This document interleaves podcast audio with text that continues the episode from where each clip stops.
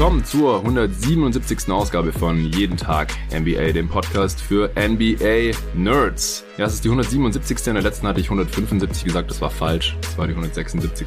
Jetzt sind wir wieder im richtigen Rhythmus. Wir nehmen den Pod heute auf vor Spiel 1 der Western Conference Finals. Normalerweise immer nach den Games. Das werden wir morgen früh nicht schaffen. Und jetzt gerade habe ich hier noch zwei Dudes am Start, mit denen ich aber unbedingt über die NBA quatschen möchte. Wir haben keinen richtigen Plan, worüber wir sprechen wollen. Es sind Conference Finals, es sind NBA Playoffs 2020. Also es wird genug Gesprächsstoff geben. Und ich denke sowieso jedes Mal, wenn ich mit den beiden Dudes quatsch, das könnte man eigentlich alles aufnehmen und als Pod raushauen. Deswegen machen wir das jetzt einfach. Wir waren gerade zocken hier in Kreuzberg, Straße, äh, mit Arne und Nico. Hey. Hi. Hi Jonathan, hi Leute. Ja, erstes Mal, dass wir als Trio vorm Mic sitzen. Bei mir zu Hause. Wie gesagt, wir waren gerade erst draußen zocken, ein paar Stunden, hat Bock gemacht. Bis es dunkel wurde. Jetzt äh, sind wir ziemlich platt, auch noch ungeduscht. Äh, es, es, riecht wahrscheinlich unangenehm für, Leute, die nicht selber zocken waren. Äh, wir äh, Männer untereinander sind es natürlich gewohnt, alle auch lange genug im, im Verein gezockt und so. Das äh, löst fast schon nostalgische Gefühle bei mir aus. Ja. Diese Gerüche. mm. Mm, ja. Ja, äh, Nico, mit dir habe ich ja schon den letzten Pod aufgenommen, deswegen jetzt erstmal an dich die Frage, Arne. Wie geht's dir gerade so zur Zeit? Das ist der erste Pod, den wir jetzt hier in den Playoffs aufnehmen. Ich weiß, du guckst die Games auf. Den Pod hat's jetzt einfach noch nicht gepasst irgendwie, seit die Playoffs laufen. Wie, wie gefallen dir die Playoffs bisher so? Ja, mir gefällt es richtig gut. Ich muss sagen, dass ich es einfach sehr schön finde, dass die Playoffs laufen, dass äh, die Teams spielen, dass es relativ wenig Zwischenfälle gab, ähm, was jetzt so Corona Zeug angeht. Mhm. Und auch, dass sich bisher relativ wenig Spieler verletzt haben. Und dann finde ich es eben auch sehr schön, gerade für mich als jemand, der das auch immer so ein bisschen, äh, ja, ich fieber halt immer so ein bisschen mit den Underdogs und jetzt einfach zu sehen, dass die Nuggets zweimal von 3-1 zurückkommen und dass die Heat hier äh, jetzt 2-0 schon gegen die Boston Celtics führen. Ich finde es einfach großartig. Also man muss sich einfach nur mal vorstellen, ein Finale zwischen den Denver Nuggets und Miami Heat ist möglich. Wer hätte das vorher gedacht? Was wäre das für eine Quote gewesen, wenn man da vorher Geld drauf gewettet hätte, dass die mhm. beiden Teams überhaupt einfach nur das Finale erreichen. Das ist schon ja, ziemlich. Oder auch die Conference Finals. Also. Ja, das, also das schon. Ja, ja, ja, ja, auch das schon. Und ich muss einfach sagen, einfach basketballerisch und ähm, so vom vom Ding her, wie alles gerade abläuft, muss ich sagen, ich genieße die Liga und das Spiel sehr. Ich finde auch die Rolle von den Coaches gerade sehr, sehr interessant. Ich finde es auch sehr interessant, dass vor allem die Teams gerade sich äh, richtig gut machen, die aggressive Coaches haben, die schnelle Adjustments machen und die immer äh, sehr viele Variablen einfach drin haben, so verschiedene Defensivsysteme, ähm, sehr variable Offensiven. Und was ich auch ganz interessant finde, ist, dass jetzt äh, halt so sehr besondere Big Men überall in den Teams äh, eine große Rolle spielen. Mhm. Jukic, Adebayo, Thais äh, auch als jemand, der ja. und Anthony Davis. Ja, und halt Anthony Davis. Das sind alles Leute, die äh, die Defensive sehr gut spielen können und eben auch offensiv eine Menge verschiedenes Zeug machen können. Das ist schon sehr interessant. Wen hast du denn in den Finals gesehen? Vorher? Hm? Äh, mein Tipp waren die Clippers, aber ähm, also von Anfang, schon vor der ja. Saison habe ich gesagt die Clippers. Aber ich habe halt schon auch die ganze Saison gedacht, wann kommt denn mal so die Phase, wo die Clippers einfach mal ihr bestes Team auf dem Feld haben, wo es richtig läuft, wo Kawhi und Paul George eine längere Zeit einfach fit und zusammen sind. Und man muss schon sagen, dass diese Bubble-Situation jetzt natürlich nicht ganz einfach ist und da dann eben noch bei den Clippers auch einige Sachen passiert sind, dass sie da auch wieder problematisch äh, gestartet sind mit Lou Williams und Harold, die dann eben einfach raus waren und Beverly. so. Beverly. Beverly auch. Also da war wieder das Gefühl, so ein Team wie die Clippers muss halt auch irgendwann einfach mal so richtig zusammenkommen und das ist einfach, glaube ich, nie passiert. Und ja, das Ende war jetzt natürlich schon sehr enttäuschend. Also ja. ich muss sagen, ich bin ja voll der Kawaii, äh, ja, also, was, wie sagt man das so? Fanboy? Nein, Fan, ich hasse das Wort Fanboy. Ich mag Stan, Stan. Ich mag Stan, Stan, ja, wahrscheinlich. Also ich bin halt einfach der Meinung, seit dem letzten Jahr vor allem, als ich diesen Raptors Run so verfolgt habe, Kawhi ist für mich einer der besten Spieler, oft sogar in meiner Meinung eher der beste. Und dass er in Spiel 7 so schwach jetzt gespielt hat und auch mhm. wie er so gespielt hat, ähm, so im vierten Viertel keine Punkte, keine Freiwürfe in Spiel 7, ja. das ist super enttäuschend. Und ich finde es schon sehr schade, dass da teilweise in Podcasts einfach das so verkauft wurde, die Clippers haben gechoked und die Denver Nuggets sind kaum zur Sprache gekommen, denn ich sehe es halt schon so, die Denver Nuggets haben mit dem Spielermaterial und mit Jokic auf dem Feld das Leben den Clippers halt einfach so schwer gemacht, dass Paul George und Kawhi halt einfach schwere Würfe genommen haben und nicht an die Freiwurflinie gekommen sind. Denn wenn der Weg zum Korb frei gewesen wäre, dann hätten sie das natürlich, äh, hätten sie Layups und Dunks gemacht. Und ja, aber es war schon auch ein Mix, finde ich. Also sowohl haben die Clippers auch echt kacke verteidigt ja. teilweise. Also gerade das ähm, Jokic Murray Pick and Roll fand ich halt einfach katastrophal, wie die es äh, versucht haben zu verteidigen. Größtenteils. Und aber ja, ich finde halt auch, dass die Nuggets grundsätzlich eher zu kurz gekommen sind, weil es ist nicht nur so, dass die Clippers versagt haben, was sie aber auch getan haben, muss man fairerweise sagen. Massiv. Aber ja, es ist halt ein Mix aus Nuggets waren sehr gut, deutlich besser als erwartet und Clippers haben halt echt enttäuscht. Ja, also eine Frage, die ich auf jeden Fall an euch beide habe und ich habe nicht alle Spiele von, den, äh, von der Serie gesehen. Äh, jetzt in Spiel 7 wurde ja Jokic sehr, sehr viel gedoppelt und ich würde einfach sagen, für mich als äh, äh, ehemaliger Coach und jemand, der sich sehr viel mit Basketball beschäftigt, wenn ich das halt so sehe, Jokic ist halt jemand, der oft Probleme hat, selber so sein Scoring voll auf die Kette zu kriegen mm. und ist einfach einer der besten Passing Big Men aller Zeiten. Und ihn zu doppeln ist meiner Meinung nach eigentlich die schlechteste Strategie, mit ihm umzugehen. Also ich würde mir von Jokic halt lieber 30 Punkte einschenken lassen, als dass er die ganze ja. Zeit alle anderen Leute ja. bedient und das ganze Spiel macht. Und mich würde mal interessieren, äh, wie denn jetzt eigentlich so der Ablauf war, weil sie haben ja schon auf jeden Fall verschiedene Sachen probiert, aber in Spiel 7 halt sehr viel ihn gedoppelt. Seid ihr der Meinung, das war, ein, war deutlich ein Fehler oder kann man das auch vertreten, dass Doc Rivers es, sich so entschieden hat, es zu machen? Also ich, ich würde auf keinen Fall doppeln, genau aus dem Grund, wie ja. du gesagt hast. Ich glaube, äh, die Nuggets funktionieren am besten, wenn Jokic der offensive Hub ist in dem Team, also eben als Triple Threat vom High Post oder sonst wo irgendwie den Ball verteilen kann und das kann halt noch besser, wenn er gedoppelt wird. Und er findet halt den Cutter immer. Das heißt, deswegen findet den Cutter, findet die Leute in der Dreierlinie und äh, ja. auch aus Lakers Sicht würde ich, gut, man hat auch Anthony Davis, schadet natürlich nicht, ich würde ihn auf gar keinen Fall doppeln. Ich würde ihn auf jeden Fall ja. als ganz, wie du gesagt hast, lieber 30 Punkte von Jokic einfangen und die Rollenspieler haben Probleme im Team als äh, umgekehrt. Ja, ich, ich denke halt, wenn man ihn nicht doppelt, dann äh, läuft man schon noch Gefahr, dass er mehr als 30 macht. Ja. Weil er hat jetzt ja, in, dem, ja. in, in, der Serie hat er 24,4 Punkte im Schnitt gemacht, obwohl er viel gedoppelt wurde. Und ja, äh, in den Playoffs macht er 25,5 im Schnitt. Ich glaube, wenn man ihn jetzt nie gedoppelt hätte, dann hätte er wahrscheinlich mehr als 30 mhm. im Schnitt gemacht. Mhm. Aber ich denke, dass ich stimme trotzdem insofern zu, dass ich ähm, es für einen Fehler halte und dass ich auch glaube, dass die Nuggets Offense einfach schwerer ins Laufen kommt, wenn äh, Jokic nicht gedoppelt wird und er nicht einfach ständig die Cutter bedienen kann und die Shooter bedienen kann, so wie er es dann halt gemacht hat. Und ich denke halt auch, dass es das ein großes Problem ist gegen die Lakers. Wir haben im letzten Pod ähm, ja schon die Serie gepreviewt, schlimmes Wort, ähm, über die Serie gesprochen äh, und Vorhersagen dazu getroffen und so. Und wir haben halt auch gesagt, also wenn die Lakers es schaffen defensiv, und das würde ich Eddie halt schon zutrauen, Jokic äh, straight up one-on-one -on -one zu verteidigen und halt auch Murray, ähm, also ihn so zu doppeln wie Harden, so dass halt, ja, tendenziell haben wir auch gesagt, dass Murray nicht der Passer ist, der der Harden ist eigentlich und trotzdem hat es gegen Harden eigentlich ziemlich gut funktioniert. Ja, ja bei Harden war ja interessanterweise vor allem dieses späte Doppeln, das äh, genau, ne? ja. Also zehn Sekunden auf der Clock und dann doppeln.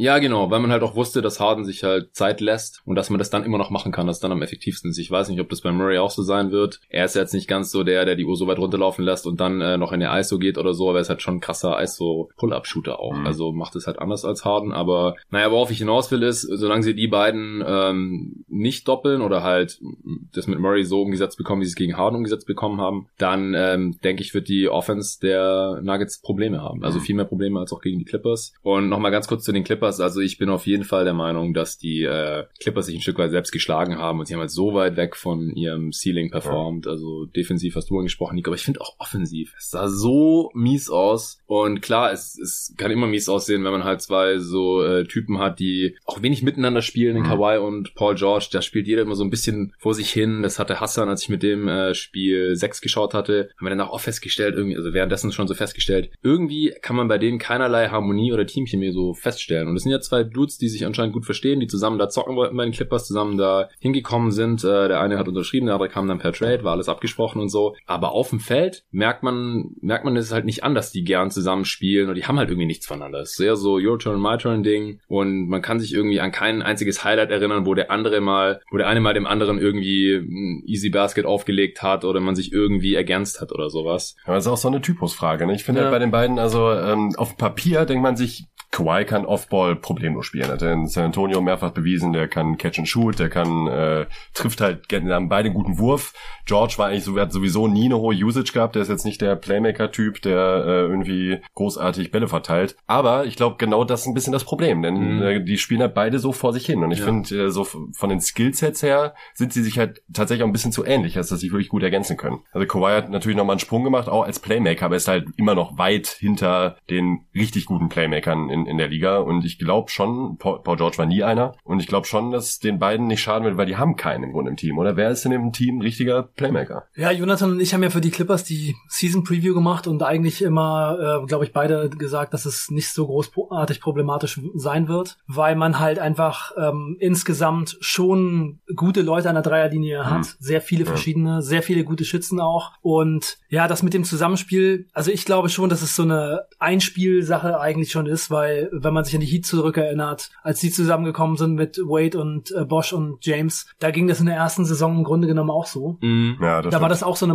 Your Turn, My Turn Sache. Ja, und es ist einfach so, man muss sich halt einfach einspielen. Und jetzt war nicht nur diese Saison schon, als gespielt wurde, so, dass einfach ständig jemand gefehlt hat, sondern auch jetzt ja mit dieser Bubble-Situation ja. mhm. ganz krass einfach nicht so wirklich die Zeit und die Ruhe da, sich einzuspielen. Und ich glaube einfach, dass es für die Clippers ähm, deswegen auch so gelaufen ist. Also ich bin nicht der Meinung, dass dieses Team das nicht auch anders hätte schaffen können, mhm. wenn sie eine andere Situation vielleicht gehabt hätten. Also trotzdem, klar, die Denver Nuggets ja. haben das gut gemacht, haben sie geschlagen. Ja, ja. Aber ich glaube schon, dass es mit dem Kader auch möglich gewesen wäre, besser und anders zu spielen. Genau, das. Also hätte sein müssen sogar, würde ich sagen. Ja. Es hätte sein müssen. Die Lakers, äh, muss man fairerweise sagen, die Lakers haben auch ein neues Team, ne? Die Saison. Also, ja, auf jeden Fall, auf das, jeden Fall. Das ist auch alles neu. Und ja, nur da haben halt zum Beispiel die, die wichtigen Spieler haben da halt den Großteil der Spiele auch wirklich gemacht. Also. Stimmt. Ja, aber auch bei den Raptors, ja, habe ich auch den Vergleich gesehen, äh, dass jetzt halt so Clippers, Apologeten im Prinzip, ja, war nicht eingespielt, immer hat einer gefehlt, äh, also sowieso Team letzten Sommer komplett neu zusammengestellt worden. Bei den Raptors war es ja im Prinzip auch so. Äh, Leonard und Green kamen neu dazu, nur Lowry war vorher schon da. Siakam äh, war die vor, war die Saison davor ähm, noch lange nicht der Spieler, der dann beim Championship-Jahr war. Der war ja gerade mal so Rotationsspieler, mhm. glaube ich, also lang kein Starter. Äh, und Gasol kam erst zur Trade-Deadline. Ja. Also ja. Lowry war der Einzige in der Starting Five, der ja. überhaupt schon da war. Van Vliet hat auch eine viel größere Rolle bekommen in der Saison. Und Leonard hat so viele Spiele ausgesetzt während der Regular Season, so wie jetzt halt bei den Clippers auch wieder, Load-Management-mäßig und so. Das war jetzt keine so großartig andere Situation, aber das Team hat halt irgendwie besser miteinander geklickt. Ja, aber bei den Raptors war es auf jeden Fall so, ab da, wo Gasol gekommen ist, waren halt schon alle wichtigen Spieler eigentlich an Bord, bis halt äh, dann in den Playoffs auf äh, OG Ananobi. Ja. Und die hatten halt schon den zweiten Teil der Saison, um sich wirklich das einzuspielen. Ja, und da hat man halt auch schon die Ansätze gesehen. Also die haben wirklich, die sind so auf die Playoffs wirklich zugerollt und man hat gemerkt, okay, mhm. das passt, das wird immer besser und so. Und dann eine andere Sache, die bei den Clippers jetzt auch einfach nicht gekommen ist und was man jetzt auch gerade bei zum Beispiel den Miami Heat und den Denver Nuggets sieht, was in den Playoffs halt immer total wichtig ist, ist, dass nicht nur die Stars halt performen, sondern dass irgendwelche anderen Spieler auch einfach über sich hinauswachsen. Ja, ja. Also jetzt bei den Heat sind es halt dann Dragic, ähm, Tyler Hero, äh, Robinson, Robinson, Crowder. Crow Crowder, Crowder, Crowder, Crowder, Crowder spielt, über den müssen wir auf jeden ja. Fall, wir müssen ja gleich sowieso noch über die Heat sprechen, aber Crowder spielt ja gerade wie Clay Thompson quasi. Der hat gegen die Bucks in fünf Spielen 22 Dreier geworfen, also getroffen. Und man braucht einfach andere Spieler, die halt auch das Team mittragen und über sich hinauswachsen. Kein Team, egal wie gut die Stars sind, kann das halt immer alleine machen. Und wer war das bei den Clippers? Ja. Niemand hat da wirklich konstant mal überrascht oder überperformt oder irgendwas. Ja, es gab kein Lou Williams Spiel, es gab kein Beverly Spiel. Lou Williams hat es halt probiert, ähm, es ja, ist nicht aber, gekommen. Ja, und ja. Montrezl Harrell hat so gespielt, dass man eigentlich sagen müsste, wäre es nicht besser gewesen, wenn Doc irgendwann seine Minuten gestrichen hätte. Ja. Und Doc ist halt auch ein Punkt, ne? Also jetzt, wenn man sagt, bei den Raptors hat's geklappt, die haben halt auch Nick Nurse, ne? Und ich glaube, ja. äh, ja. also ich will jetzt nicht auf Doc eindreschen, aber ich, das wird ein Faktor gewesen sein. Ja, also ich, ich hatte ja auch in der letzten Folge Answering Machine äh, ein bisschen über Doc gesprochen und halt auch gesagt, also der Spiel, Spielstil der Clippers, wenn er, wenn es klappt, dann beschwert sich halt auch keiner. Ja? Ja. Wenn, wenn halt äh, Kawhi und P PG ihre Pull-Up-Jumper treffen und äh, Harrell wühlt irgendwie ein bisschen unterm Korb und dann kommen noch ein paar Dreier von Beverly und Morris dazu und so und die Defense klickt einigermaßen und, und dann gewinnt man. Ich meine, man hat ja im Endeffekt dann auch die, die Mavs geschlagen, die letzten beiden Spiele ziemlich überzeugend und man war halt auch in jedem Spiel gegen die Nuggets ständig Double-Digit vorne, ja. kurz vor Schluss und hat, hat dann halt immer den Fuß vom Gas genommen Saison. Und das muss man ihnen halt ankreiden und dann halt auch in, in diesen letzten Vierteln dann, wenn man dann versucht hat, das noch irgendwie abzuwenden, auf einmal, also dann braucht man halt vielleicht auch mal einen, einen Plan, ein paar Plays, eine Handvoll Go-To-Plays, wo man sagt, wenn gar nichts geht, dann machen wir diese Plays wenigstens. Und nicht wieder in eine ISO gehen und wieder einen Pull-Up-Jumper bricken und wieder gegen drei Leute ziehen. Das war halt das, was mich total aufgeregt hat. Da konntest du halt echt nur mal zugucken, hey, die laufen wieder kein Play. Und die laufen im nächsten Angriff auch wieder kein Play. Und dann sieht's halt auf einmal scheiße aus, wenn man dann im letzten Viertel äh, kaum noch punktet. Also, mhm. da, was haben die? Ähm, 14 Angriffe, kein, keine... Äh, 14 Würfe im vierten Viertel. Verballert in Folge, genau. Ja. ja, ich hatte es in dem ja. Pod äh, runtergebrochen. Das Besondere an Kawhi ist ja eigentlich, dass er, also die Raptors hatten ja die letzten Jahre immer in den Playoffs total große Probleme und wurden dann ja auch meistens von LeBron rausgesweept. Und es war immer das Problem mit Lowry und DeRozan, dass es in der Offense einfach Phasen gab, in denen nichts mehr ging und ja. niemand konnte übernehmen. Ja. Und das war halt in den letzten Playoffs mit den Raptors das Krasse an Kawhi, dass er immer in diesen Phasen die Offense übernommen hat und immer einfach Plays gemacht hat und die Dinge einfach reingemacht hat. Und deswegen ist es halt auch so enttäuschend, dass er jetzt eben im vierten Viertel nichts auf die Kette kriegt und dann nicht mal an die Freiwurflinie kommt. Ich meine, man sieht es ja jetzt auch bei anderen Spielern, bei denen es läuft in den Playoffs, wie zum Beispiel Jimmy Butler. Der übernimmt halt einfach in der Crunch-Time und geht mit allem, was er hat, zum Korb und macht die Dinger rein und wird gefoult und kommt in ja. die Linie. Aber teilweise auch erst in der Crunch-Time und davor macht er teilweise das ganze Spiel aber gar nichts ja. offensiv. Ja, ganz ja. wenig. Ja. ja, weil halt einfach genug andere Leute da sind, die halt eben gut performen. Team aber klickt. Jonathan, zu deinem Punkt eben nochmal, du hast ja gesagt, dass die Clippers in der zweiten Hälfte dann den Fuß vom Gas genommen haben. Also ich glaube, das ist wirklich was, woran es auch unter anderem liegt. Ich sehe das nämlich anders. Ich habe es jetzt auch schon äh, in einigen Kommentaren von den Clippers gehört, von zum Beispiel Lou Williams, dass die Clippers und Doc Rivers auch, dass die Clippers nicht fit genug waren und mm. dass denen einfach die Puste ausgegangen ist. Ja. Hm. Die haben einfach nicht den Fuß vom Gas genommen, sondern sie konnten einfach nicht. Ja, ich sag, ich weiß ja nicht, was die Gründe sind. Ja, es war halt nur einfach spürbar, ja. es war sichtbar, dass äh, die nicht mehr Vollgas geben. Ja. Also ob die dann keinen Bock haben oder ob die nicht können oder nicht wollen, weil sie keine Plays laufen wollen, weil sie nicht wissen, wissen was sie machen sollen oder was weiß ich. Das, das weiß ich alles nicht so genau, aber es war einfach erschreckend, dass äh, die da immer so das Heft aus der Hand gegeben haben. Ja, ja. Also, und, aber dass sie dann, also ja, wenn das die dann die Ansage ist oder die Aussage ist, dass dass sie keine Puste mehr haben, das ist natürlich auch erschreckend dann. Ja, aber ich glaube, das ist eben auch so ein richtiges Bubble-Ding, weil der ganze Rhythmus ist äh, ist anders. Die NBA-Spieler, die haben normalerweise halt einen ganz bestimmten Ablauf, wie die Saison auf die Playoffs. Äh, Rein kalendarisch, ne? Ich meine, ja, das ist jetzt gerade eigentlich. Äh, und jetzt ist es im Grunde genommen, Uhrzeit. ja, jetzt ist es im Grunde genommen so, dass alles anders ist und man muss halt auch eine ganz andere Vorbereitung ja. für diese Playoffs machen. Ja. Und vielleicht war die Vorbereitung von den Clippers einfach nicht gut genug. Ja. Oder die Spieler haben sich nicht gut genug in Kondition oder. Ja, ich meine, Harold konnte es dann halt auch nicht zum Beispiel. Der war ja offensichtlich nicht auf der Höhe, weil er einfach nicht in der Bubble Bubble war und so, solange du halt nicht beim Team bist und mit denen trainieren mhm. kannst jeden Tag, dann ist es einfach schwierig, das kann niemand. Aber da muss man sich halt auch fragen, wieso sind dann andere Teams wie die Nuggets fit? Ja, und, und hier bei Coach Bud war ja auch die Ansage von ihm, ja, die, die können nicht so viel spielen und so und dann die gegnerischen Teams können es dann aber auf ja. einmal oder die Raptors oder ja. so, äh, wenn es um die Wurst geht oder auch die Celtics, Celtics da spielen ja. dann halt die Spieler auf einmal 50 Minuten, Nuggets auch, dann geht's ja anscheinend bei denen dann doch auch. Und ich glaube auch, dass unterm Schnitt es jetzt gerade angenehmer ist für die Spieler. Die müssen nirgendwo hinreisen, die müssen mhm. in kein Flugzeug steigen, die können einfach nach Hause gehen, pennen, die können jeden Tag zu, zu den gleichen Uhrzeiten pennen, können ihre neun Stunden pennen oder was auch immer die brauchen, müssen nirgendwo hin, die können nicht feiern gehen, also die können vielleicht dort mal eintrinken, was ja die, die Balkan Connection anscheinend auch gemacht hat. Oder sich Chicken Wings besorgen auswärts. Äh, ja, also da gibt's wenig Ablenkung. Ähm, die müssen nicht reisen, die müssen immer nur kurz zur Halle rüberfahren und dann da einfach zocken. Es gibt auch keine Fans. Und ähm, allgemein wird ja auch gesagt, so dass, dass die Playoffs einfach krass sind und auch qualitativ auf einem extrem hohen Niveau und dass es wahrscheinlich daran liegt, dass ansonsten halt einfach immer äh, diese Belastungen da sind, die ja. jetzt halt gerade alle wegfallen. Ja. Klar, es gibt andere Nachteile, äh, warum die Spieler dann auch wieder froh sind, wenn sie da irgendwann wieder draußen sind, das ist, das ist klar, aber ich denke unterm Strich sollten die Spieler gerade eigentlich eher leistungsfähiger sein, als nicht in, in Orlando. Ja, die haben halt, also sie können sich halt zu 100% auf den Basketball fokussieren. Ja. ist halt nichts da. Ich meine, was wollen die groß klar, gibt's irgendwie ein paar Entertainment-Geschichten, Tischtennis spielen und was weiß ich nicht was, aber also mehr in the zone kann man glaube ich eigentlich nicht sein, als in, ja. so, einer, in so einer Situation. Ja. Ja, und äh, zu dieser Vorbereitungs- und Fitnessgeschichte. Ich habe gerade den Podcast gehört von Zach Lowe mit Duncan Robinson. Mhm. Habt ihr den auch gehört? Ja, ja. Klar, der war richtig geil. Also eigentlich sind so Spielerinterviews für mich immer eher so ein bisschen uninteressant. Ich ja, finde, es me ist meistens nicht ganz so mein Ding. Ich finde es eigentlich irgendwie besser, wenn irgendwie die Basketball-Experten irgendwie über das reden, was sie gesehen haben und so. Finde ich einfach irgendwie ein bisschen interessanter. Ja, weil die Spieler halt meistens sich nicht trauen, die wirklich äh,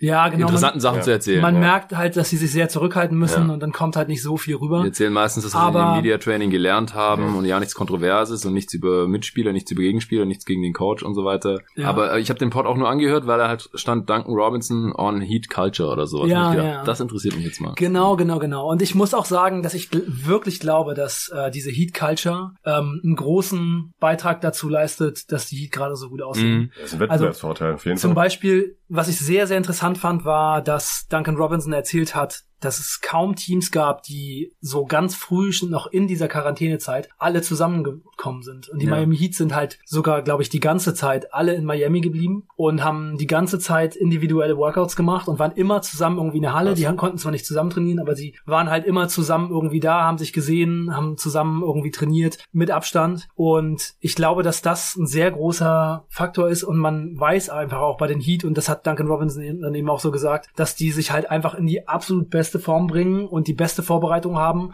und genau halt auch überlegen und analysieren, was müssen wir machen, um mit der allerbesten Form da reinzugehen. Und ich glaube, dass das einer der Faktoren ist, warum die Heat gerade so krass abgehen und 10-1 dastehen. Ich meine, das ist ja ungefähr so wie die Lakers mit Shaq Anfang der 2000er. Alles, alles wegmähen, die Milwaukee Bucks, was wollt ihr denn? Eure Regular Season war nice, aber hier zack, 4-1, bam, weg. Und und ähm, ja, dann auch solche Sachen wie, dass zum Beispiel Goran Dragic diese Saison von der Bank kommt, sich schont und jetzt einfach aussieht wie ein All-NBA-Spieler. Ja, ja, das habe ich gestern ja. auch zu ihm gesagt, als wir das Spiel geschaut haben. Der sieht aus wie in der absoluten athletischen Prime. Ja. Und wenn wenn bei den Heat offensiv mal nichts geht, ich meine, die lagen ja in Game 2 jetzt schon wieder, was waren die mit 15. 13 oder 15 hinten 15. gegen die Celtics. Und dann kommt äh, Dragic wieder rein und drückt mal kurz ein bisschen auf die Tube. Ja, auch und die Schlussphase. Dragic macht halt die Dinger, Step Back, den Dreier rein. Ich meine, da, da waren es zwei Punkte, ja. eine Minute noch zu spielen. Der macht den Stepback Dreier rein, verrücktes Teil und ähm, und danach sogar noch noch ein gutes Play. Also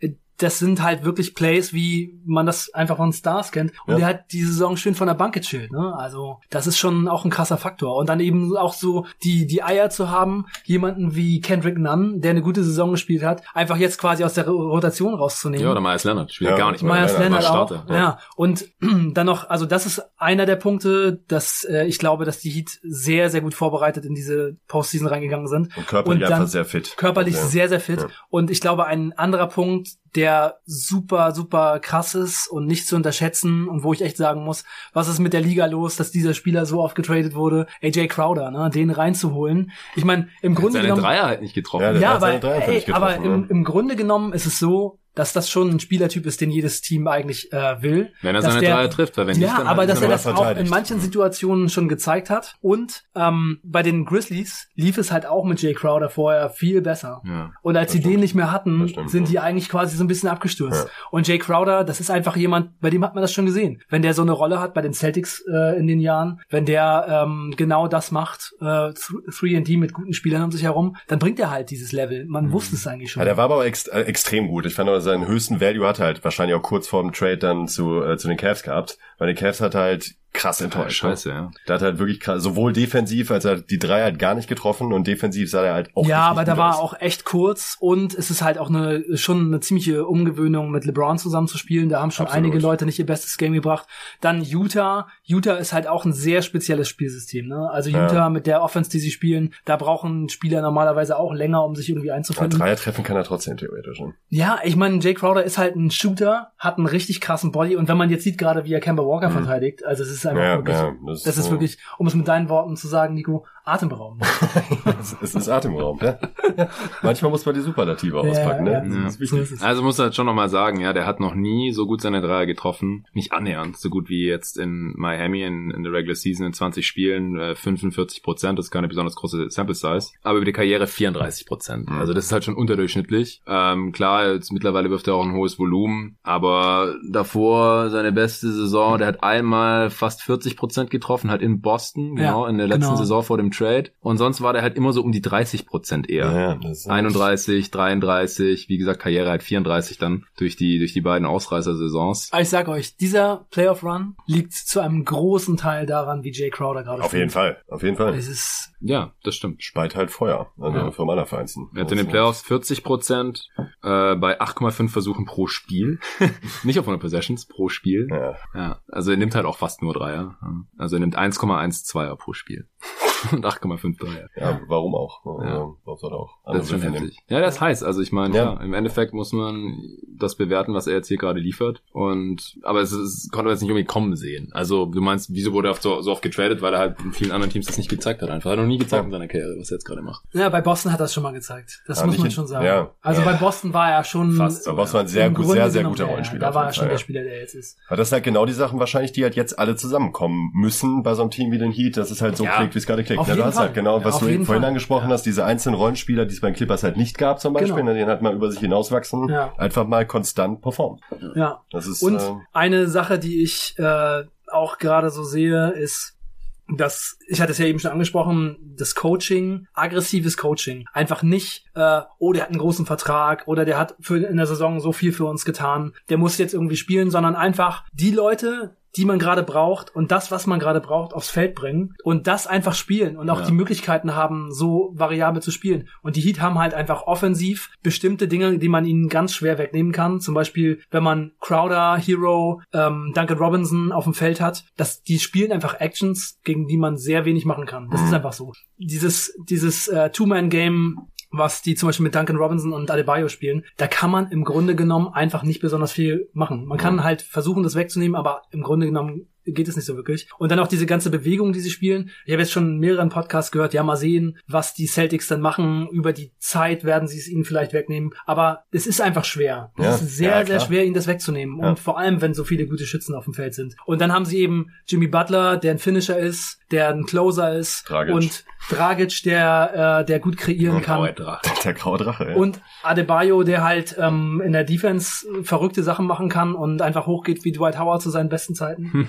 Also ich muss sagen, da, da kommt schon viel zusammen und äh, ich hatte auch den Podcast mit dir und David gehört, wo ihr beide auf die Celtics getippt habt jo. und da habe ich so gedacht, ja, ich sehe es anders. Ich, ich, also es ist natürlich super eng, die Spiele hätten genauso gut anders mhm. laufen können, aber ich habe schon äh, gesehen, dass die, dass die Heat da eine gute Chance haben, das, das zu packen. Ja, ich, ich glaube jetzt auch nicht, dass äh, der Tipp noch aufgehen kann. Also wäre schon krass, wenn die Celtics vier in Folge gewinnen. Aber die Celtics sind genau das Team, das hast du heute Morgen, glaube ich, auch gesagt, Nico. Die Sind eigentlich so ein Team, die jetzt halt so eine Serie auch wieder easy ausgleichen können. Also die verlieren es, ja. glaube ich, nicht die mhm. Nerven. Brad Stevens wird sich was einfallen lassen. Ähm, ich glaube weiterhin, da, weiterhin daran, dass die Celtics die Serie noch gewinnen können, auch wenn es statistisch gerade schlecht aussieht. Das hatten wir im letzten Podcast gesagt, wenn die Heat jetzt das nächste Spiel gewinnen, 2-0 vorne, ist irgendwie so ungefähr 90 Prozent äh, aller Teams, die 2-0 vorne liegen, gewinnen dann halt auch die Serie. Also klar, mit einem Bein stehen die Heat jetzt irgendwie schon, schon in den Finals, aber die Celtics können sie da auch wieder überholen, meiner Meinung ja. nach. Die Serie ist schon so knapp. Ja. Aber ja, die Heat sind krass und die, die sind unglaublich gut gecoacht. Also mir gefällt auch oh, aggressives ja. Coaching, gefällt mir sehr gut. Das, äh, das beschreibt es ganz gut, auch was Spolstra macht, äh, was auch Nick Nurse bei den Raptors macht, was Brad Stevens macht. Das sind halt richtige Playoff-Coaches. Frank Vogel hat es bisher auch angedeutet, zu dem Grad, was, äh, wie es halt nötig war jetzt bisher gegen die äh, Blazers und, und, und Rockets. Dann halt ähm, McGee und Howard rausnehmen, Morris startet, Rondo kriegt Minuten, weil er halt dann performt und so. Auf jeden Fall. Rondo war gut, diese Playoffs, ja. muss man echt sagen. Ja. ja. Und da sind halt wenig Coaches tatsächlich, ne, die halt wirklich dann den Unterschied machen auf höchstem Level. Merkt man jetzt ja auch irgendwie wieder, ne? Es sind halt einfach nicht alle. Und ich glaube, es sind in der Liga halt eine Handvoll.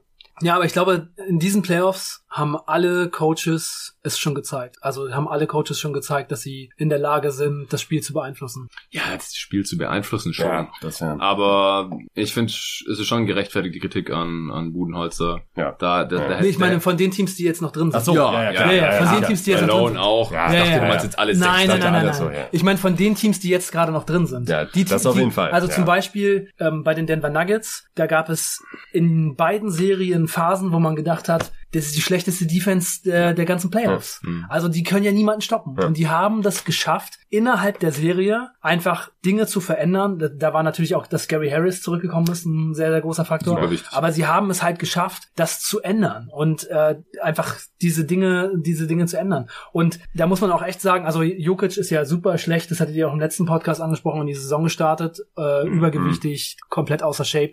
Und jetzt. Keine Dreier getroffen. Jetzt in, in Spiel 7 ist Jokic mehrfach übers ganze Feld zurückgesprintet. Ja, ja. Und war trotzdem nicht, nicht out of gas. Also er war wirklich in, in, in der Verfassung, wo man sagen muss, der, der sprintet nach vorne, sprintet nach hinten und kann trotzdem noch ganz ruhig seine Entscheidung treffen. Also wirklich sehr, sehr stark. Und es macht halt, glaube ich, genau einen Unterschied. Wenn sich ein Jokic halt, wenn er jetzt kein Outlet-Pass spielt und nach dem Rebound halt mit dem Ball wirklich pusht, aber im Dribbling haben wir auch stellenweise gesehen, dann wirklich, der geht halt mit Vollgas über die Mittellinie als Ballhändler und dann gibt's halt teilweise einfache Korbleger für einen Gary Harris oder weiß ich, das macht halt echt was aus. Also ja. das sind dann am Ende wahrscheinlich auch genau die Feinheiten, die dann halt dafür sorgen, dass solche Spielen, Spiele tatsächlich gewonnen werden. Ja, und noch eine Sache, die äh, bei der Boston Celtics Miami Heat Serie mir sehr aufgefallen ist, ist, dass der Boston Celtics Kader halt doch ja sehr sehr dünn ist und dass das, glaube ich, auch ein Faktor ist, warum die Miami Heat gerade so gut aussehen. Meint ihr, das ist äh, etwas, was jetzt in den nächsten Spielen noch mehr? Naja, Hayward, ne, ist halt so ein Faktor, ne? Der könnte zurückkommen. Ähm, das wäre ganz, ganz praktisch wahrscheinlich. Aber ich finde auch nicht, dass die jetzt irgendwie bedeutend dünner sind als die Miami, Heat. ne? Oder? Also die Bank ist jetzt auch nicht toll von Miami, oder? Ja, da kommt jetzt nicht, da kommt jetzt eigentlich außer Hero und selbst der äh, hat seine seine schlechteren Spiele, aber für einen Rookie ist er natürlich extrem ja, krass. Ja. Aber da kommt jetzt von der, von der Bank auch nicht mehr so viel. Ja, Iguodala oder Derrick Jones. Mal, aber mit Iguodala haben sie immerhin defensive Optionen. Olinik ist jemand, den man auf jeden Fall reinbringen kann und äh, über Wasser Olinik, ja, stimmt. Ja, Olinik stimmt. Der, ja. Okay, Nunn hat bisher wirklich wenig stimmt. gemacht, aber ich meine, allein so Tyler Hero von der Bank äh, zu bringen, ist schon schon ein krasses Ding. Also wie viele Leute braucht man in den Playoffs? So acht ist äh, eigentlich das Maximum. Und die acht Leute haben sie halt mit Olinik und, und Iguodala. Und bei den Boston Celtics ist das schon ein bisschen dünner. Ne? Also, aber ich spiele zweit Iguodala jetzt in der zweiten Halbzeit gar nicht gespielt. Nee, also stimmt. Jones. Ja. Dafür Ennis Kanter bei den Celtics. Ja, das Ding ist halt, ja genau, die, die Rotation von Stevens ist immer noch nicht so hundertprozentig fest. Also ja. Wanamaker äh, kommt immer rein und dann halt eben wieder Kanter oder Williams und manchmal Ojale, manchmal nicht. Äh, jetzt im letzten Spiel war auf einmal Langford ja. drin, aber hat sich dann auch direkt verletzt. Nach 80 Sekunden. Oh. Ja, genau. also, hast schon recht. Also, nice try. könnte man aber auch unter aggressives Coaching laufen lassen bei Stevens, dass er halt da verschiedene Sachen ausprobiert. Ja, aber, aber die Sachen, die er probiert, sind halt eher so, also ich meine, was denkt man, wenn man äh, Kanter auf dem Spielfeld sieht in den Conference Finals, dann denkt man, ah, scheiße, eine bessere Option gibt's nicht. Mhm. Olinik ist da jemand, dem ich sehr viel mehr vertraue. Ja. Also da würde ich schon auf jeden Fall auch noch einen Vorteil bei den Miami. Ja, es ist schon ein kleiner, also sie haben schon die bessere Bank, aber ich frage mich halt, wie ähm, was den großen, wie groß der Unterschied ist. Allein Tyler Hero ist schon so ein krasser Faktor von der Bank, würde ja. ich sagen. Ja, hast du schon recht. Ja. Habt ihr sonst noch was zu der Serie? Marcus Smart. Ich finde, Marcus Smart hat krasse Fortschritte gemacht. Ich muss sagen, er gefällt mir echt richtig. Meint ihr, Marcus Smart kann noch mal so ein All-Star-Spieler werden? Ja. Ja, im Osten kann er schon mal All-Star ja, werden. glaube ich auch. Im Osten auch, noch, hätte ich auch gesagt. Ja. Noch jung genug, das hätte man vor ein, zwei Jahren nicht gedacht. Nee, im Leben nicht. Der Wurf, ey, ganz ja. ernst. Ja, ja, der Wurf, der ja, Wurf. Ja, super harte Arbeit, sowas gefällt mir richtig ja. gut. Also ich meine, Markus Smart ist dadurch schon einer der interessanteren Spieler in der Liga, würde ich sagen. Also mit der Defense und dann dazu noch den Shot. Und der ist ein Playmaker, der spielt hat verdammt gute Pässe. Ne? Ich finde, das geht bei, bei ihm sogar am meisten unter. Also ich finde, er hat ein richtig, richtig, richtig krasses Gespür für sehr, sehr gute Pässe. Ja, ja, er ist halt offensiv verdammt unkonstant und ich frage mich gerade, ob er halt, also er wird nur All-Star, wenn die Celtics eine richtig krasse Regular Season spielen und dann werden halt auf jeden Fall Tatum und Walker All-Star. Und dann ist die Frage, wer ist der dritte? Ist Brown. er oder Brown oder Hayward, Hayward sogar? Das ist halt, ja. die, die Hackordnung innerhalb das des stimmt. Teams ist dann schon schwierig. Aber die machen halt so einen Pistons-Move, ne? Haben halt Rip und Prince und die beiden Wallaces. Ja, so wenn du vier, ja, vier All-Stars hast, so wie bei den Hawks halt, genau, stimmt, aber mehr als vier gibt's ja normalerweise nicht. Ja, stimmt. Ja. Und das ist Und Kyle halt Korver ist auch nur Injury Replacement gewesen. Ah, ja. Für, und, ja. Für wen denn? Das, nee, Teague hat gespielt. Nee, ähm, nee, da war ein anderer All-Star dann verletzt. Von einem anderen Team. Ach so, von einem anderen. So, okay, ja, nicht bei den Hawks. Und ja. Korver hatte natürlich eine krasse Saison in dem Jahr, aber er hatte nur zwölf Punkte im Schnitt. Ne? Also es war schon. Naja, 15 oder so, glaube ich, ja. Kannst du mal nachgucken? Ich glaube, ja, ja. Fact-Checker. Fact-Checker. 12,6 würde ich mal sagen. ich würde ich würd sagen 15,4. 12,6 versus 15,4. Die Spannung steigt. Das äh, 12,1. War nicht, äh, nicht schlecht. Nicht schlecht. Nicht schlecht. Nicht schlecht. Das war echt nicht schlecht. Er hatte mal 14,4 in Philly, aber da war natürlich kein All-Star. Nee, 15 ja, schon krass, ne? mit 12, also als Offensivspieler ja. mit 12 Einfach nur, weil die so gut waren. Die haben ja 60 ja. Spiele gewonnen. Ne? Ja, das wurde halt auch noch fucking total, getroffen. Es wurde total äh, gehypt, dass er halt 49 Prozent seiner Dreier getroffen hat. Was halt auch krank ist, auch bei auch, fetten Volumen. Ne? Ja, ja, also 6 pro Spiel genommen, äh, 32 Minuten gespielt. Ja, also heutzutage, also es war vor fünf Jahren, ähm, wäre das jetzt kein Volumen, was einem so vom Hocker haut, denke ich. 2,9 getroffene Dreier pro Spiel. Ja. Aber es war schon gut, klar. Und die Hawks haben halt sich die ja, die Frage zu Smart kam ja auch, ähm, ob er der heimliche Star ist äh, bei der letzten Answering Machine. Ja, ähm, heimlich schon, aber Tatum ist ja der ganz klar. Ja, ich habe halt auch gesagt, also ja. er ist nicht der Star des Celtics, auf Nein, keinen Fall. Es ist Walker und guck Tatum. Guck dir allein nur das Spiel 7 gegen die Raptors an, hm. was Tatum da gemacht ja. hat. Ja, oder auch wie die gegnerischen Defenses Walker behandeln ja. und, und Smart. Ja. ja. Den lassen sie halt im Zweifel offen und hoffen, dass er einen schlechten Tag Ja, hat. genau. Also wenn, wenn nicht so viel Aufmerksamkeit auf Walker wäre, dann hätte Smart nicht so viele gute Würfe. Das Weil der, der profitiert der krass davon. Genau, so ist es. Und klar, Defense ist krass von Smart. Äh, zu Recht All-Defensive Team, aber ist halt so, dass Guards nie den Impact haben von, von einem Big, von einem Rim Protector mhm. oder sowas. Und deswegen ist, wird man allein mit der Defense, dann wird man kein Star. Okay, dann ähm, sprechen wir noch ein bisschen über Nuggets Lakers, oder? Wir haben jetzt uh. nur über Nuggets Clippers gesprochen. Richtig okay. interessant. Ja, du hast hier schon die Nuggets Trainingsjacke an. Ja, die Jalen Rose Rookie Season 93, 94 Nuggets Trainingsjacke. Haben heute die, die ich für 33 Dollar bei Ebay geschossen habe. Ja. Vor sechs Jahren. Sehr geiles Teil. Ja. An der Stelle muss er noch einen Shoutout machen, Jonathan, das vergessen wir. Was an den Luton J.R. Ja. Smith äh, Jersey. ja, was ja, war ein Cavs Jersey. Und deinen äh, neuen Supporter muss man Stimmt. erwähnen, ne? Ja, ja genau. Also äh, der Reihe nach. Wie, wie gesagt, wir waren vorhin, wir waren vorhin zocken, zocken auf dem äh, Streetballplatz hier in, in Kreuzberg und da waren ein paar richtig gute jüngere Spieler dabei und einer, der hat ein paar Dreier getroffen, der war ganz okay. Ähm, ziemliches Hemd. Was hat, der, was hat sein Kollege gesagt? Ja, der wiegt nur 65 Kilo, der kann ja nichts machen. 1,95, 65 Kilo. War der 1,95? Nee, so groß war er kleiner als ich. Ich bin 1,93. Na gut, Würde ich auch sagen. Ja, ja. 1,90. Ja, ja Nerds, ja, ja wenn, wenn, man selber um die 1,90 ist, dann, dann, dann kann man da das ist schon wichtig, muss schon man mitsprechen. Ja, richtig, genau. Ja, ähm, aber er hat ein J.R. Smith Jersey an. Ja. Äh, Cleveland Cavaliers J.R. Smith Jersey. Shoutout auf jeden Fall. Nico und ich haben uns auch vorgestern Abend J.R. Smith Highlight Tape, Career Highlights zur Gemü zu Gemüte geführt. Äh, das, das hat einfach unglaublich viel Spaß gemacht. Ja, Smith's crazy. Fadeaway, Jumpers in die Fresse, so viele Buzzerbeater und ja, so. Und, und was er für ein krasser Athlet war. Ja, krasse Danks auch, aber die, aber die Jumper fand ich noch heftiger. Vor allem das Geile war halt auch immer bei, die meisten Highlights waren auch bei den Cavs, würde ich mal so spontan sagen. Und es war auch immer so, er dribbelt, dribbelt, Spin Move, Step Back, Fade Away und LeBron steht immer so vier Meter daneben und guckt einfach nur so zu. Guckt sich das mal so an. ja, und dann halt immer Swish und LeBron, Nick geht zu mir weg, geht nach hinten in die Defense. So geil anzuschauen. Okay, cool. Ja. Das war definitiv nice. Ähm, und auch sehr nice. Ich habe einen neuen Supporter bekommen bei äh, Steady. Wenn ihr auch supporten möchtet, hier dieses Projekt jeden Tag NBA, könnt ihr das tun auf steadyhq.com slash jeden Tag NBA, also S-T-E-A-D-Y-H-Q.com slash jeden Tag NBA und der Kai Contino hat das getan und ist jetzt All-Star Supporter. Ihr könnt ja auswählen, ob ihr Bankspieler, Supporter, Starter oder All-Star werden wollt im Team von jeden Tag NBA und der Kai hat direkt für ein ganzes Jahr eine All-Star-Mitgliedschaft abgeschlossen und ist jetzt ein jeden Tag NBA All-Star Supporter. Vielen Dank dir. Nice, Kai, du bist noch All-Star, ja, so einfach kann es gehen. Äh, und auch du kannst ein All-Star-Supporter werden oder ein Starter oder ein Bankspieler. Ich freue mich über alles.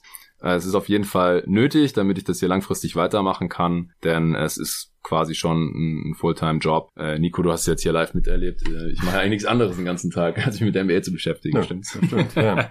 ja, und dazu muss ich echt mal sagen, äh, Jonathan, du machst dir so viel Arbeit damit. Also an alle, die das hören. Wenn ihr den Podcast regelmäßig hört, überlegt euch wirklich, ob ihr das nicht unterstützen wollt, weil es ist halt so, da kommt jetzt einiges zusammen, aber natürlich noch, noch deutlich nicht genug. Und wenn ihr wollt, dass es weitergeht und dass Jonathan das wirklich machen kann, dann äh, unterstützt ihn dabei, denn ansonsten wird er vielleicht irgendwann sagen müssen, es kommt nicht genug dabei rum und äh, das war's dann. Ne? Und ja. jemand, der sich so da reindenkt und das alles macht und die Leute so zusammenbringt, das ist schon viel wert und wenn einem das was bedeutet und man das regelmäßig hört, kann man das auch gut unterstützen, finde ich. Ja, also ich kann jetzt vielleicht auch mal noch kurz dazu sagen. Also ich mache jetzt auf jeden Fall noch die Playoffs fertig. Dann ähm, hatte ich auch vor, die Offseason noch zu machen, auch wenn es jetzt gerade wieder ziemlich blöd ist, weil sich einfach mal komplett um einen Monat spontan nach hinten verschoben hat. Also ziemlich spontan. Draft ist jetzt erst am 18. November. Das ist jetzt wenigstens fix, dieser Termin. Aber ursprünglich wäre das eben Mitte Oktober gewesen, direkt nach den Finals. Deswegen hatte ich gedacht, dann normalerweise ist dann Draft, dann direkt Free Agency und nach zwei, drei Wochen flaut es dann ja meistens so ab mit den Trades und den Signings. Und dann ist normalerweise immer bis zum Start der nächsten Saison einigermaßen ruhig. Und das ist dann halt meistens so der Monat im Jahr, wo ich keine oder kaum NBA-Podcasts mache oder machen muss und dann mich anderen Sachen widmen kann. Und jetzt ist die Offseason dann halt irgendwie ab Mitte, Ende November offensichtlich. Die wollte ich dann eigentlich schon noch auch noch machen und in der Zeit halt auch noch äh, gucken, dass der Podcast noch wächst und das Projekt größer wird und habe mir auch noch ein paar coole Sachen überlegt, die ich bis dahin noch umsetzen möchte. Ich habe jetzt gerade auch einen jeden Tag NBA-Pulli an. Äh, das ist jetzt erstmal nur ein Prototyp sozusagen, den ich von meiner Schwester zum Geburtstag geschenkt bekommen habe.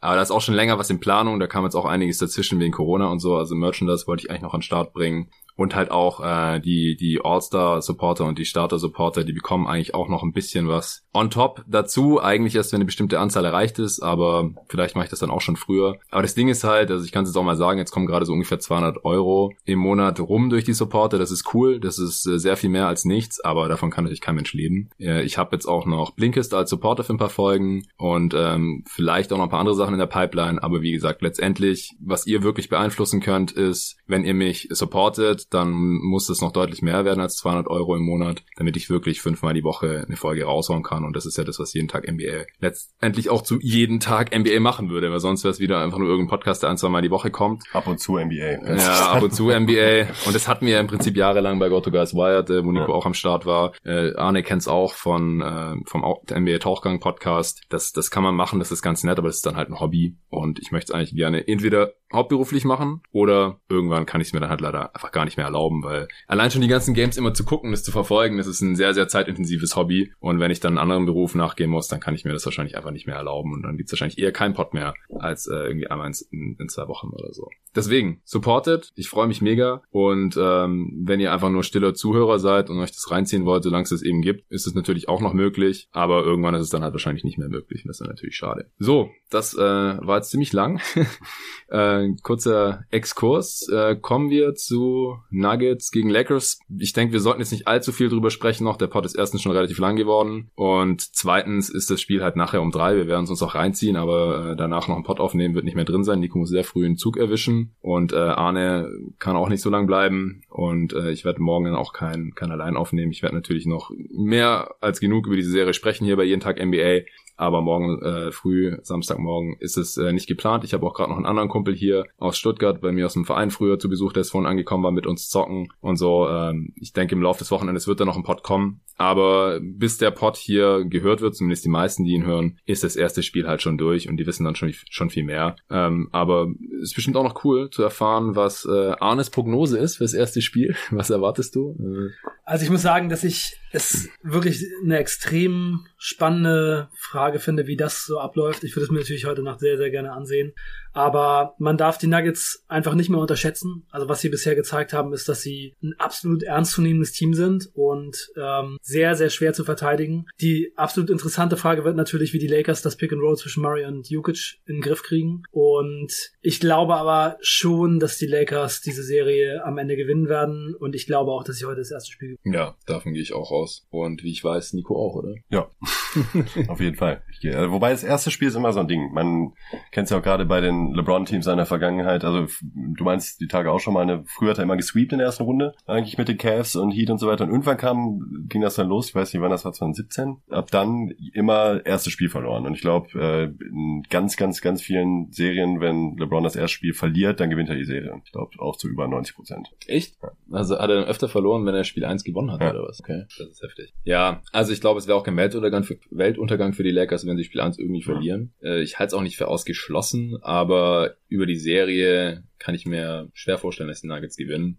Ist natürlich jetzt wieder ein bisschen unfair vielleicht den Nuggets gegenüber, aber ich unterschätze die Nuggets auch nicht schon die ganzen Playoffs, sondern in der ersten Runde habe ich sie leider überschätzt. Ich hatte sie als klaren Favorit gegen die Jazz. Was hattest du da getippt, Arne? Äh, das kann ich so aus dem Kopf gar nicht mehr sagen, aber ich hatte sie auf jeden Fall. Also ich hatte die Jazz ziemlich niedrig eingeschätzt. Also ich, bin, mhm. ich, ich kann nicht mehr genau sagen, wie viele Spiele, aber, aber ich. Aber du hast die Nuggets schon favorisiert, ja. ja. ja. Es gab aber auch welche, die auf die Jazz in sieben getippt haben, oder nee, so. nachdem Bogdanovic raus war, habe ich die Jazz ziemlich ja. abgeschrieben. Und Conley auch. Conley, stimmt, ist dann auch später ja. erst gekommen. Conley auch. Kann ich mir nicht vorstellen, dass sie sie ja noch gewinnen. Ja, aber es war ja dann spannender als äh, erwartet. Und in der zweiten Runde, da habe ich die Nuggets dann tatsächlich natürlich unterschätzt, habe auf Clippers ja. auf fünf gesetzt. Und das sah ja dann auch streckenweise ganz gut aus, der Tipp. Nur dann konnten die Clippers halt die Spiele nicht mehr closen. Nicht das fünfte, nicht das sechste, noch nicht das siebte. Ja, und jetzt macht dann das natürlich ein bisschen nachdenklich, wenn man wieder auf die oder gegen die Nuggets in, in fünf Spielen setzt. Aber ich hatte mich da mit dir drüber unterhalten. Zuerst hatte ich auch gedacht, aus Respekt vielleicht in sechs sagen oder so, weil die Nuggets dann doch wieder ein Spiel mehr klauen können als nicht. Aber nachdem wir uns über die Serie unterhalten hatten, fand ich es dann irgendwie irrational. Ja. Den Nuggets also ich muss sagen, ich kann mir schon vorstellen, dass es eine richtige Serie wird. Hm. Und ich bin einfach mal gespannt, auch weil man es ja jetzt gesehen hat, dass es offensichtlich, aus welchen Gründen auch immer, gar nicht so leicht ist, die Nuggets ähm, zu attackieren. Ob LeBron wirklich absolut dominiert und da durchgeht wie ein Messer durch Butter oder ob das für ihn auch gar nicht so leicht wird. Und dann ist natürlich eine andere Sache das Matchup zwischen Anthony Davis und Jokic. Also das wird auch total interessant werden. Ja, wie wollen die Nuggets LeBron verteidigen? Ja, aber wie wollen die Nuggets Kawhi Leonard und Paul George verteidigen? Ja, LeBron ist nochmal anders, weil er im Drive vor allen Dingen nochmal aggressiver ist. Ne? Ja, aber LeBron ist, also LeBron ist ehrlich gesagt auch nicht mehr der Typ, der irgendwie 20 Mal pro Spiel hart zum Korb geht. Ja. Also es ist halt auch schon ein bisschen anders geworden. Ja. Also LeBron macht auch mittlerweile viele Aktionen mit weniger Einsatz und mehr mit Auge und mehr mit, mit anderen Sachen. Also überpowert dann eben mhm. Leute oder ja. wirft einen Dreier rein und macht seine Punkte so hier mal da mal. Das ist jetzt nicht so, dass LeBron irgendwie 40 Minuten lang eisenhart zum Korb gehen kann. Also das ist auch nicht unbedingt. Ja, aber schon mehr als Kawhi. Schon mehr als Kawhi. Paul George, die immer dann gerne zum, zum Pull-Up-Jumper hochgehen. Und man muss halt auch sagen, Kawhi hat halt auch, du hast ja vorhin schon angesprochen, in, in Spiel 7 dann auch einfach versagt. Davor hatte, war oft der einzige Clipper, der richtig gut war. Aber ich kann mir halt schwer vorstellen, klar, das war bei den Clippers auch irgendwie schwer vorstellbar, aber dass jetzt das halt bei LeBron und Eddie ähnlich läuft und halt äh, die beiden oder einer von denen dann auch eine ziemlich enttäuschende Serie spielt ähm, und, und der andere dann auch irgendwie im entscheidenden Moment nicht liefern kann, das, ich kann es mir nicht schwer vorstellen. Davis und LeBron, so wie mhm. die gerade drauf sind. Ja, ich auch nicht.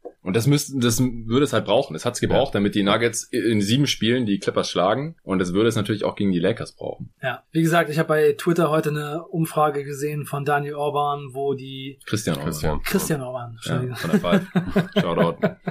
Christian Orban, Entschuldigung. Äh, wo die Nuggets in sechs oder sieben äh, die meisten Stimmen bekommen haben. Ja, das also wundert mich schon krass. Das ist, das ist heftig, ja. Das, das ist dann schon äh, Hype ja, in, in der ja. deutschen twitter Ja, aber ich meine, die haben halt gerade die Clippers echt überzeugend rausgeschmissen. Das muss man also sagen. sieben Spiele gebraucht. Ja, das darf man nicht vergessen. Die aber das Spiel war krass, aber das siebte Spiel war klar völliger Recency Bias und man darf es nicht überbewerten, aber sie haben halt schon gezeigt, dass sie top fit sind, super gecoacht. Jokic in absoluter Superstar-Form. Sie haben offensiv eine Pick-and-Roll-Kombination, die fast nicht zu verteidigen ist und sie spielen eine vernünftige Defense. Mhm. Man muss natürlich gucken, ob es daran lag, dass die Clippers einfach wirklich im Eimer waren oder ähm, ob, also es kann natürlich genauso gut sein, dass die Lakers jetzt wirklich die einfach auseinanderbauen, ne? Kann natürlich sein. Ja. Was ist dein Tipp für die Serie? Lakers sind sechs. Mhm. Aber zwei Spiele traue ich den Nuggets so, auf jeden Fall so ein bisschen Nuggets optimistisch. Wie ist denn euer Tipp bei den jetzt zu diesem Zeitpunkt? Ich weiß, du hattest äh, Celtics in sechs, aber ich auch, ja. jetzt der Tipp wenn ihr jetzt die Serie nochmal neu beurteilen müsst, ändert sich da jetzt was? Jetzt sind natürlich der, die Heat gerade der Favorit. Ja. Das ist keine Frage. Ja. Also ich würde, jetzt würde ich gerade eher auf Heat in 6 gehen. In 6, ja. Also dass die Celtics noch zwei gewinnen und dann, ja. ja. Jetzt gerade Heat Favorit auf die Finals. Wie gesagt, die sind mit einem Bein schon drin. Mit ich sag Heat in 4. das wird äh, den, den Arthur, Arthur von Twitter freuen. Ja, der hat bisher jede Serie Heat in, in 4 getippt. Gegen Milwaukee Lager halt knapp Heat in 4. Das wird nichts mehr für die. Boah, das wär's, also. Heat in 4 und dann im Finale gegen die Lakers und dann, dann jetzt gibt's ein richtiges Schlachtfest. Mhm. Ja, also je nachdem, wie die Celtics jetzt weiterspielen, wäre es natürlich schon noch irgendwie geil, die, die Heat in den Finals zu Meint sehen. Meint ihr, die Heat können den Titel gewinnen? Gibt's eine Chance? Klar können die den Titel gewinnen. Also, aber auch da, auch gegen, auch die würde ich gegen die Lakers auf jeden Fall klar nicht favorisieren. Der Favorit auf den Titel sind gerade ganz klar die Lakers, ja, meiner Meinung nach. Und ich habe auch eine Umfrage gestartet auf Twitter und da haben die Lakers 59 Prozent der Stimmen bekommen. Das war vor Spiel 7. Da haben die Heat 4 Prozent bekommen. Ich habe es gesehen. Ja. Krass. Ja. Und die sind jetzt zwar nur vorne. ja. ja.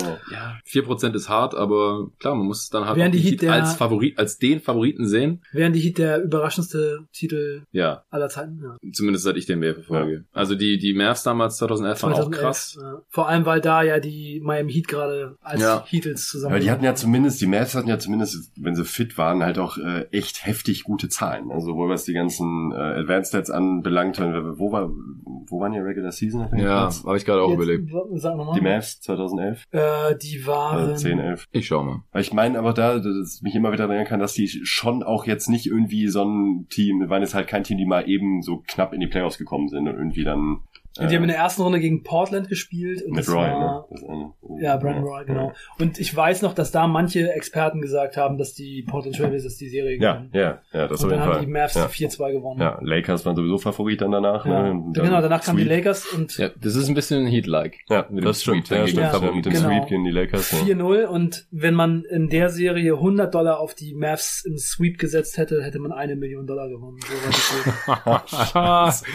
ich hoffe, das hat irgendein Mavs-Fanatiker getan damals. Boah. Ja, aber die Mavs hatten 57 Siege damals. Ja, eben. Das ist halt schon ordentlich. Das waren oder? die zweitmeisten im Westen nach den äh, Spurs, die 61. Wie viele Siege hatten denn die Heat diese Saison in der Regular Season? Waren Fünfter, glaube ich. Ne? Ja, das ist, kannst du ja eh nicht ganz vergleichen, ja. weil es weniger Spiele waren. Ja. Aber die waren, also die hatten gleich viele Siege wie die Pacers am Ende, glaube ich, mit einem 4-5-Matchup. Die Pacers sind richtig acht Kampf ausgeführt. Mhm. Ja, aber das hat mich auch überhaupt nicht gewundert. Da hatte ich ähm, auf Heat in 5 getippt und dann... Also wäre eine waschechte Sensation, wenn die Heat, äh, also wäre wär ja. Unfassbar. Welchen Team drückt ihr denn gerade die Daumen? Ja, darüber haben wir auch schon gesprochen. Und ähm, im, also, Pod, im Pod schon gesprochen? Oder? Äh, ich habe es im Pod erwähnt. Ähm, Im Prinzip sind wir halt LeBron-Fans. Ne? Und äh, wenn er noch einen Titel gewinnt, wäre das natürlich irgendwie schön. Aber, Aber Lakers, ich, ich, hatte, ich hatte das neulich Monat erzählt. Äh, Lakers. genau. Und die dann so, also bist du für die Lakers. Ich so, sag das nie wieder.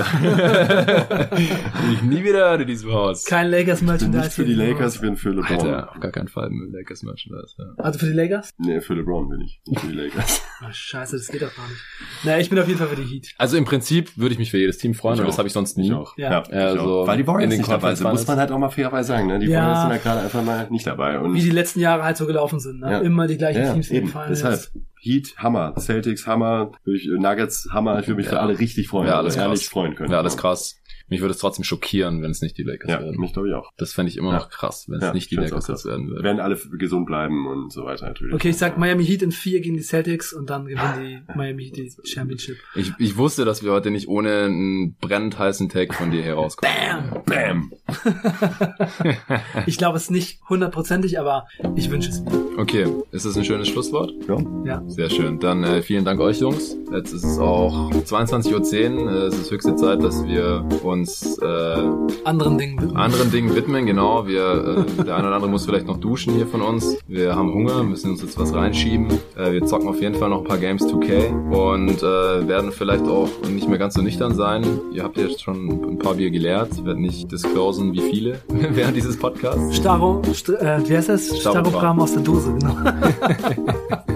ja, genau. Und San Miguel. Das ist so das äh, Malle-Bier, glaube ich. Ich auch nicht, natürlich. Gut, Jungs, ähm, vielen Dank dafür. Vielen Dank fürs Zuhören. Nochmal danke an Kai für den Support und bis zum nächsten Mal. Ciao, Leute.